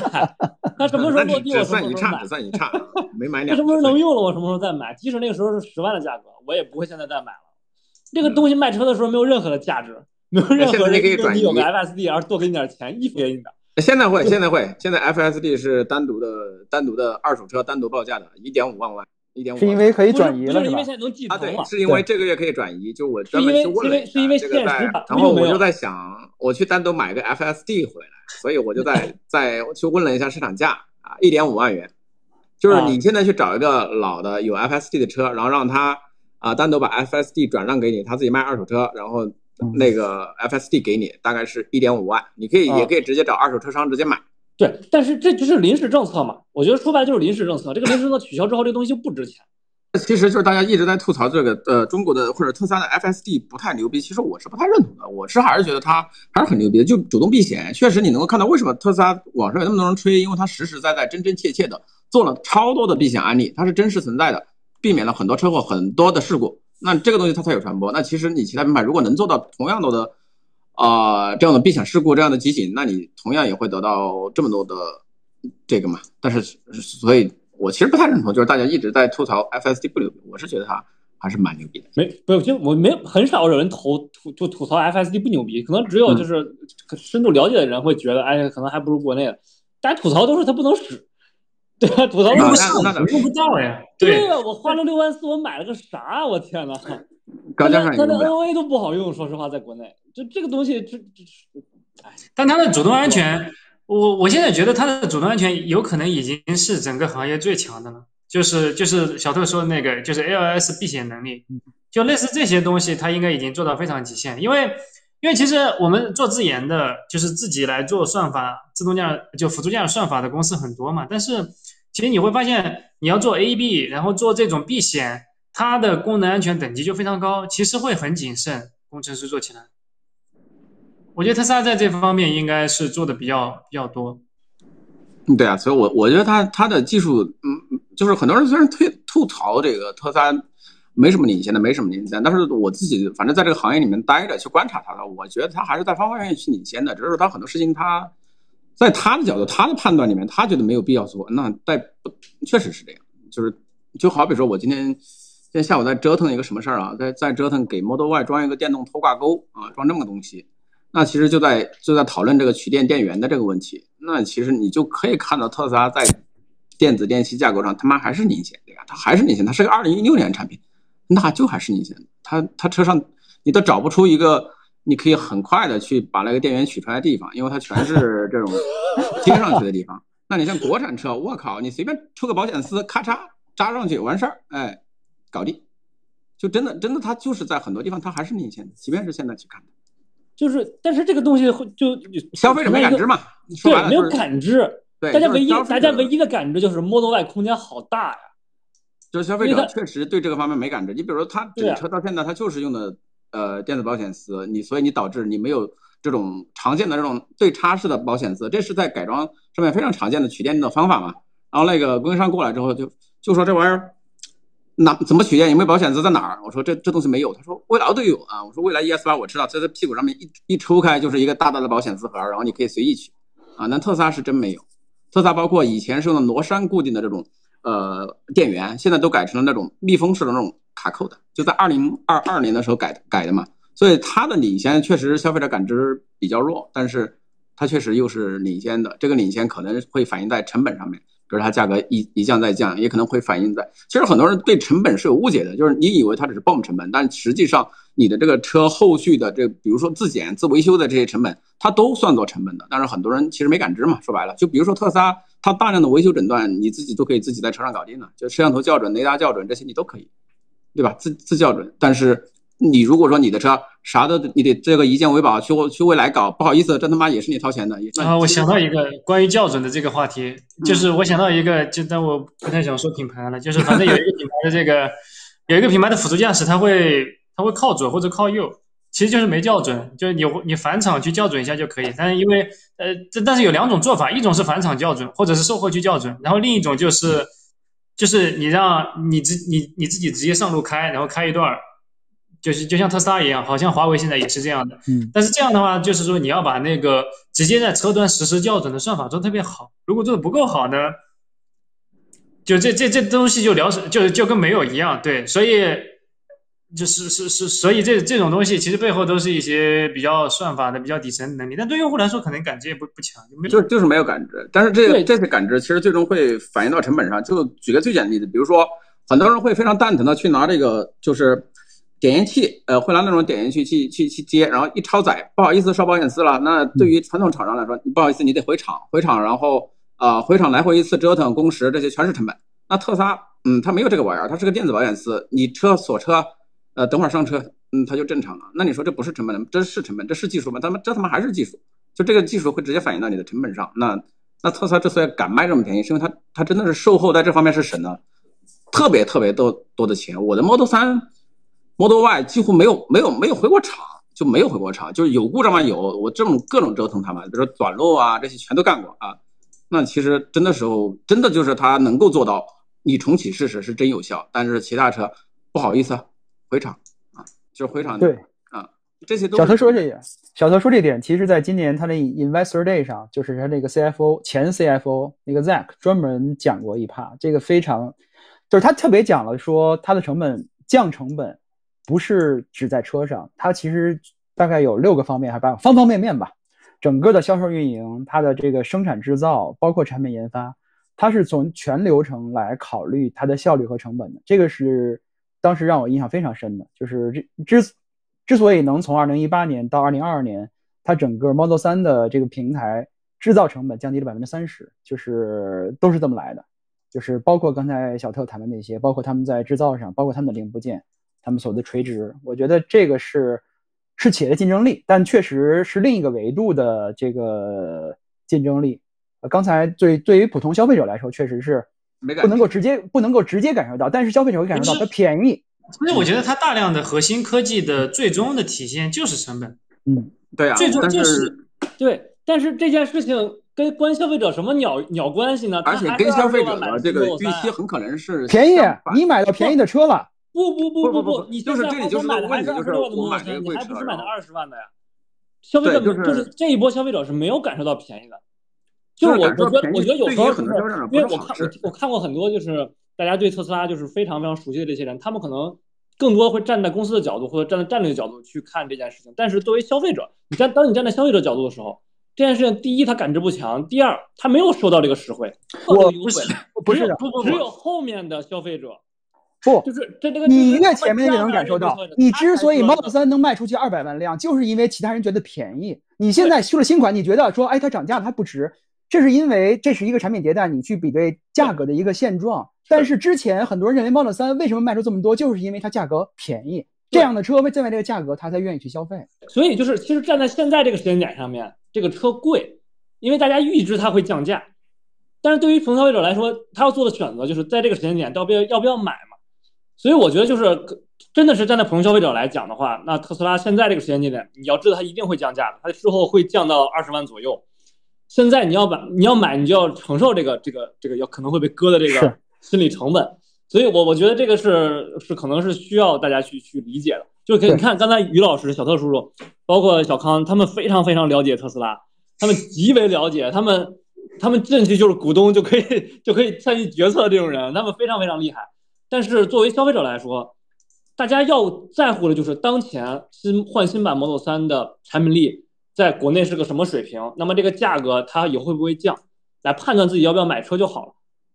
就是真的是站在站在普通的消费者，就是这就是这个角度。对，不是我是觉得特斯拉不是不是啊，我我我回应一句啊，说完就，那个大锤说的没问题，我认同。但是呢，咱们谈的是两个方面的问题。你说的是现在这个市场环境下，它的车的售价的问题，用户觉得现在这价格值不值？我们谈的是它的产品的定价，整个的定位之所以能到现在这个地步，咱不谈这个贵得三万贵两万，它之所以 Model 3现在是一个二十多万的价位的车，而不是三十多万的车。它是因为它的效率、它成本、它的整体意识来决定的，让这个车总体是有竞争力的。要不然，它哪怕再降三万，你也会觉得它贵，就是它做不到这么低的成本。这个这个是两层面问题。我觉得现在，呃，关于换新版也好，它的这个改款，它价格是不是值，确实是一个问题，就是吧？这个现在的值不值是一个问题。但是我们觉得 Model 3这款产品，它或者呃 Model 3Y 这样的一个面对主流市场产品，它之所以能到今天这个价位，它是。整个成本效率控制结果，这是用户享受到的它的体系化效率的好处，这是另一方面的好处。当然，具体的购买决策是另外一回事儿。现在价格应不应该现在买，还是应该等过一阵降价之后再买，那是一个呃购买的决策。OK，我说完了。OK，我我说一下，就是其实我觉得这个事情就非常的冲突，就是那你像大部分的品牌，它其实是想把自己的车越造越好，这个越造越好的背景会有个越造越贵，但特斯拉的它的。逻辑是吧？这车越造越便宜，所以这个会，比如说我们这样的核心粉丝或者早期用户就会就会很纠结的一个状态。我就是看着你车是越来越便宜，但越来越好的那部分感知会偏弱，但它跟大部分其他品牌不是。比如说理想，它从呃三十万左右的理想 ONE 到四十呃多万的这个 L 九 L 系列，对吧？然后或者是说其他的啊，除了蔚来啊，蔚来当然先造了个 ES 八贼贵啊，后面后面造了一大堆，当然它多嘛。啊，比如说小鹏，它其实也是这样的，就是大家都是想从低的往往高的去冲嘛，包括比亚迪，包括这些，你都能看到它的车越来越好，因为这个和你个人的发展是一样的，你的人，啊，嗯，大部分人来说吧，越越混越好，收入越来越高，这个需求越来越多。但特斯拉，它就它就是反过来的，这个就比较难受。他的车是不是越造越好？好像对他来说，并那种感可感知的好，比如说更大呀、更舒适啊、更这些，他好像不太在意，他而是想他把这个东西要造的更便宜一点，给更多的人把这东西卖出去的更多。所以，对我们这种呃呃或者粉丝情节比较比较重的呃这种车主来说，呃就会有点难受，就是为什么你不是朝着我预期的方向去去走，而是啊他还是按照他自己的方向去走啊，就会有这个就会有这个感觉吧？啊，就是作为我来说，比如说 Model 三、Model Y，那车主。他的粉丝多吗？多，那那他肯定是还是希望，那如果我下次可以买的话，但是问题是你下一辆车只是在往更便宜的路线去走，而不是说往更好、更大、更舒适、更更适合我个人需求的方向去走的时候，就会出现这个问题嘛。所以这种怎么说呢？就是看着特斯拉就是确确实做的棒不棒？棒，但是作为一个呃粉丝或者作为一个一个铁粉来说吧，就是那我该买什么支持你的问题，我不知道我该买什么，就我我会有这样的困扰吧，嗯。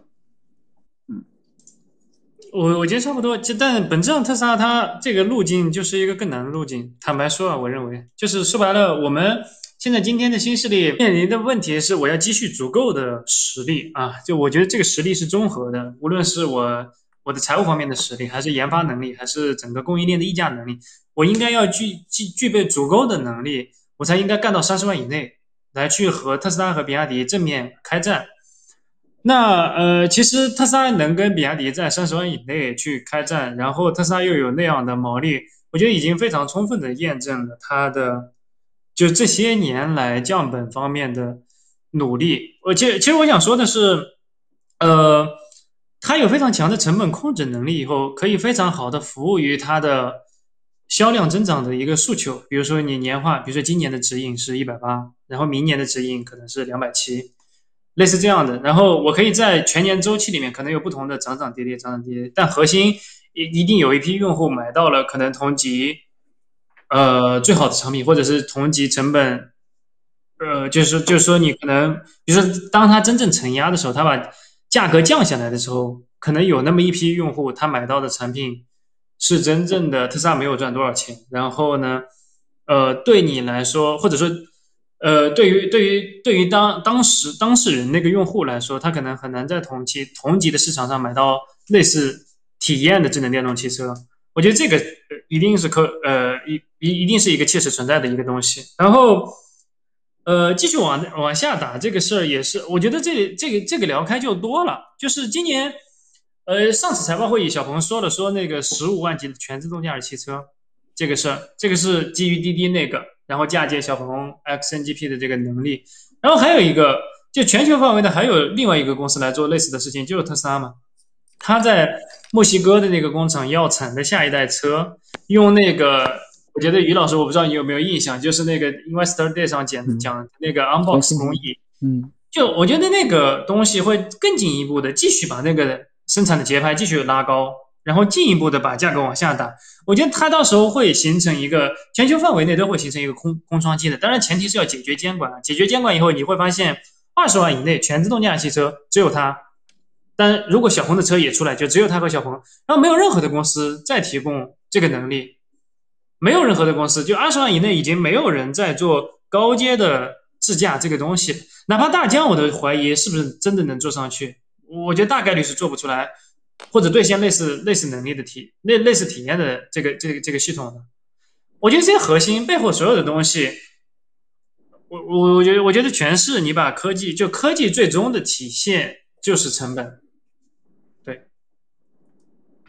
OK，这个刚才评论区说了，这个大锤表面上在聊特斯拉，其实在已经准备苹果发布会的稿子了。没有没有，我要我要撤了，我一会有个事儿我要撤了，我先。OK OK，没问题。啊，这个评论区说的挺好的，就是成本降下来不加配置，然后想要更好的体验，而不是更便宜的价格的人就会觉得很难受啊。就是说说白了，就是个人的消费升级嘛就会很难受嘛。对对对对对对，我觉得这是一个非常深刻的命题，就是所有的 Model 三和 Model Y 的用户，最终都会被理想和未来就魏小李这样的品牌去接住的，因为大家就正常情况下，你如果没有加到中路，你肯定是消费升级嘛，你会降级。但特斯拉它会，但特斯拉它只会越卖越便宜，就这是企业和用户没有交互上的。它这个点在于，你维护现有的客群，那你可能维护的是四百万用户。但你往下打，你可能能重新获得新的四百万用户。我觉得这个可能获得八百万。我觉得不论是新的旧的，它就看数。这个只要能有足够新的多的订单，这个销量，就是你老用户，说实话，那你说到时候真有二十万的全自动驾驶，你买吗？你可能也买啊。这个觉得不买白不买。我我还有其他车，我可以买辆 ES 八或者 L 九，对吧？我同时买一辆二十万的这个这个 Model Q。老马这句话是不是真的嘛？就是说，如果说别人造的车比他好，他会完全欢迎别人去买其他的电动车嘛。那他现在干的好像就这事儿，啊，就是我先给你们把这部分人先给你转了啊，让他们无法拒绝电动车，那你可以去选择其他的电动车，但是你不会选择燃油车，确实是，就是三 Y 的车主几乎看不到去选择燃油车的了，那是看不到了啊，那他选择那就只能选择更好的电动车。反正这个更好的电动车有人在造了，那老马就先放一放，是这意思。哎，这次这个换新版的续航，就关于电池电量的变化也有很多争议啊。这个到现在也没有一个准确的参数，是吧？没有变化。准确，电池和电驱都没有变化。我我都惊了，就是电池电驱没有变化，风阻降低了零点零零六，嗯，然后续航增加了。几十公里，嗯，几十公里，然后车重也没有变化，我也我也不知道这个优化在哪。这五十公里在以前的 S 六零升级 S 七五上面，那可是得花五万块钱的。我交过这个钱，这是这是我第一次感受到加续航那个一秒。呃，不是不是不是，就是特斯拉，我当时买的是 S 六零，当时我就升级升级了 S 七五，花了我三万多块钱吧。然后我花了三万多块钱之后，我升我升级之后大概一周左右，呃，特斯拉降价了。我为什么会花花三万多块钱？是当时特斯拉这个车，那说打折，说那个升级包打折，呃，三万多块钱。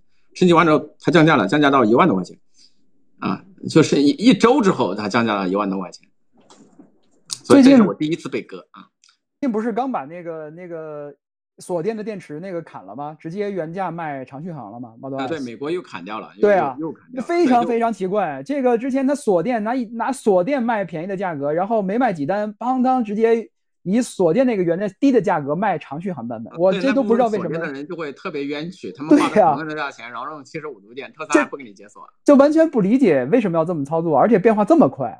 呃，是特斯拉在在这一方面，就是在对老车主的这一部分权益来说，就是非常非常的非常非常的。嗯，抠吧。你比如说以前的 S X 了，嗯，车它是有个配置叫做高倍高功率充电机，就是你可以付费，然后去解锁你是十七千瓦还是十一千瓦这么个东西。后面特斯拉把这玩意儿免费了，但是现在市场上还有很多这个，但是没有付费的这些车主还是按照十一千瓦的充电速度在充 啊，就是限速的加充，感受一下啊，就就就不能理解，就是但他还你如果你没给钱，你还是不可以解锁。如果你想要升级，你要给钱。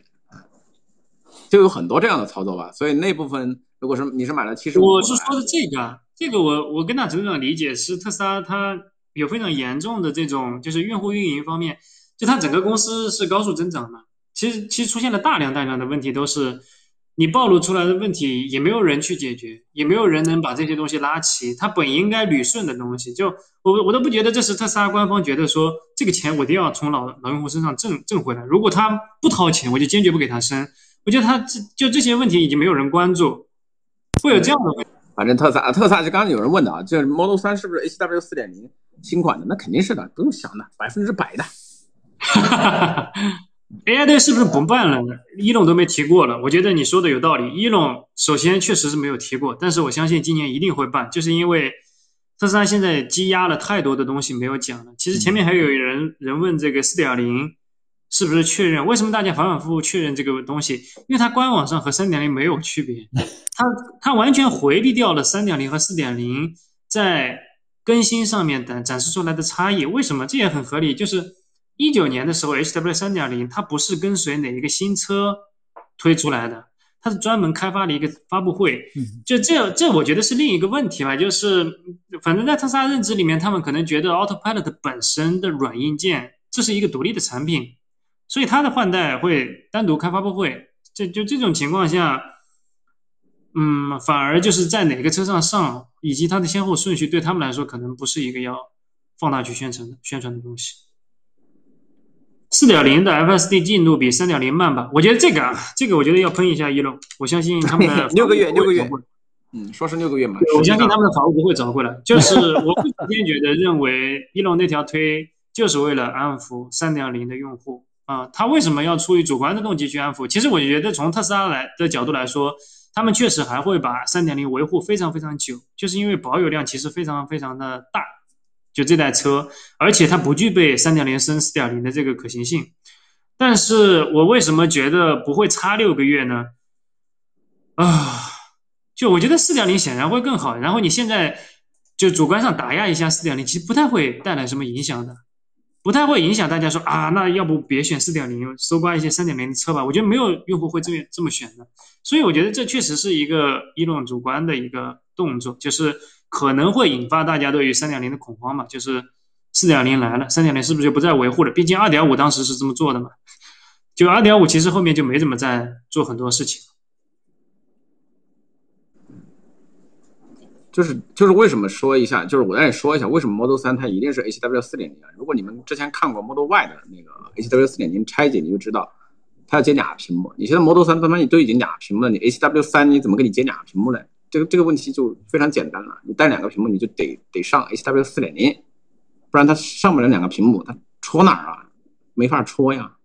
只有 H W 四点零它才有两个屏幕接口。所以新如果你要等 F 七三 V 四点零，你就等新款 Model 三，它肯定是的。好，从技术角度给你们解答了。当时 Model Y 拆拆了那个绿神拆的不就是有两个有两个屏幕接口吗？啊，现在又有人问这个三点五，我自己的理解呢，我也当然我也没有官方证实，特斯拉也不会证实这些东西。我自己的理解呢，三点五跟四点零的区别，应该唯一的区别就是那个雷达。那对我来说，如果算力没有区别，摄像头没有区别，坦白说啊，有没有那个雷达，我不是特别感冒。啊，还有那个前前杠的摄像头。其实我来这里纠正一下，其实。特斯拉官方是没有三点五这么个概念的，就是没有三点五这个版本。那它有的版本其实只只有一个叫 AP 三点二这么个东西，就是它要么就是 HW 三点零，然后会有一个还有一个版本就是 AP 三点二。那那它本质上来说没有一个三点五的版本啊，没有 HW 三点五这么个东西，它就 HW 三点零，然后还有一个就是 AP 三点二，就是从它的那个呃零件号、零件编码上面来来说，它就只有只有这么几个东西。是接下来就到了四点零。所以没有三点五这么一个东西，没有这么一说。当然，里面的细节版本号的差异主要是来自于它多了一个 USB 口，就是你们知道，在二零二二二零二一年的时候，就是手套箱多了一个 USB 口，多了一个那玩意儿。那玩意儿之后，它就好像是叫了 A A P 的这个三点二吧，多多了多了一个这个，所以没有 H W 三点五这么一个东西。就说到这个前杠摄像头，我倒觉得这个有可能是一个。当然了，也不一定是面完全面向中国的，但至少它可能是一个面向中国和欧洲的。在北美，我都不确定是不是真的有很强的这个三六零的需求。就你基本上没有三六零，其实在美国也可以停得很好，大部分停车场非常大、非常宽，也有可能是我的刻板印象。如果现在有新的美国网友可以来教训我一下。但是我觉得加前杠摄像头，再加左右两颗，然后它后面的那个后视是。它的倒车摄像头和辅助驾驶摄像头是共用的，实际上它的距离很短，就本质上你可以兼顾一些，也就是逻辑上来说，其实你可以做出来一个就是非常性能非常好的泊车辅助啊，基本上是这么一个东西。即使你没有一个真正的可视的呃三六零，你也你也可能做出来一个非常好的泊车辅助，就加上前杠摄像头。但这个需求我不确定在北美是不是很重要，这个倒可能算一个针对中国和欧洲开发的吧。就是窄的停车位的时候，还是有这个需求的。没上公升不怎么试试驾，试驾车牌呀，当然能试驾呀。欧洲这次都是在挪威试驾的。嗯，那个不知道是不是？当然，我看到微博上好像有人吐槽啊，那些老外来中国，那个定位还在中国，其实不是这样的。特斯拉那个那个 GPS 啊，当你重置之后，它会自动回到出生地。哦。当你当你因为它是固固化在固件里面的，所以啊，你们看到那个小马哥那个车为什么会定位在临港，就是因为 运过去了，然后重置了啊，不是小马哥来临港去拍车，不是这么回事。